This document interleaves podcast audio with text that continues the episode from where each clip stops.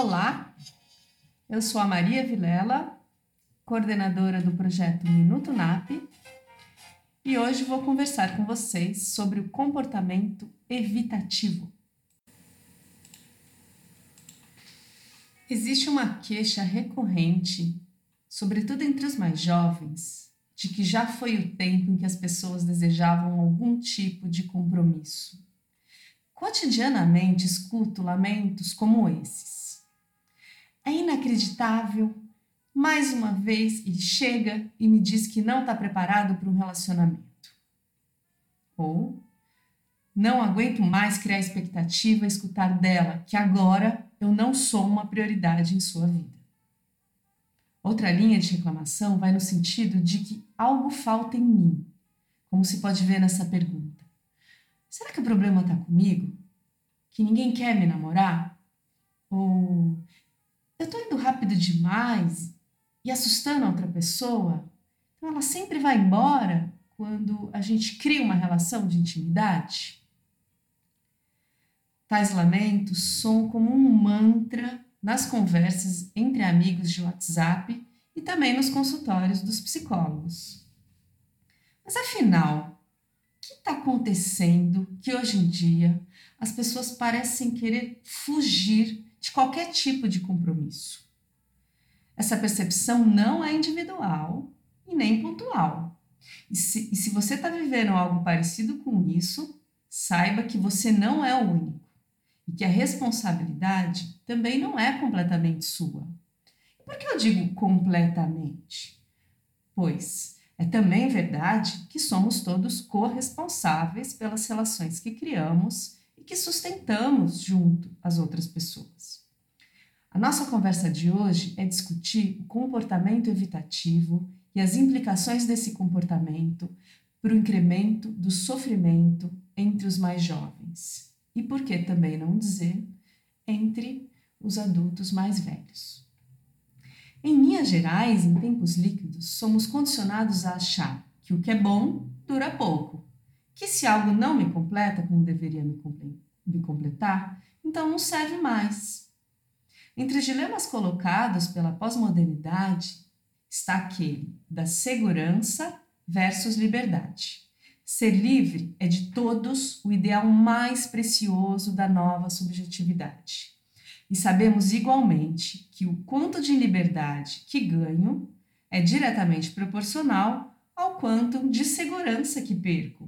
Vice-versa, se tenho mais segurança, por conseguinte, terei menos liberdade. Ora, uma relação que caminha para o estreitamento do vínculo inevitavelmente demanda a criação de algum tipo de contrato. Nesse contrato, ainda que ele não seja explícito para as partes, está definido como cada um deve agir em relação ao relacionamento e aos outros. No entanto, eu enfatizaria dois aspectos determinantes para o evitamento, rompimento de uma relação que vai bem, muito obrigado.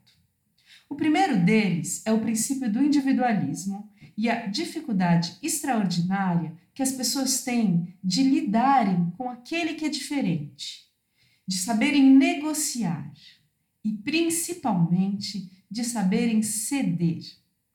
Se eu não sei lidar com, os go com gostos que não são meus, com vontades que não são minhas, com prioridades que não são minhas, e eu acredito que somente o meu cardápio vai determinar todas as nossas refeições, então tenderei a desistir sempre de uma relação que me apresentar dificuldades. Diante da menor dificuldade e do primeiro problema, ou dilema, ou conflito criado, eu desisto da relação. O segundo ponto, e talvez mais delicado, uh, diz respeito ao movimento de se entregar a outra pessoa.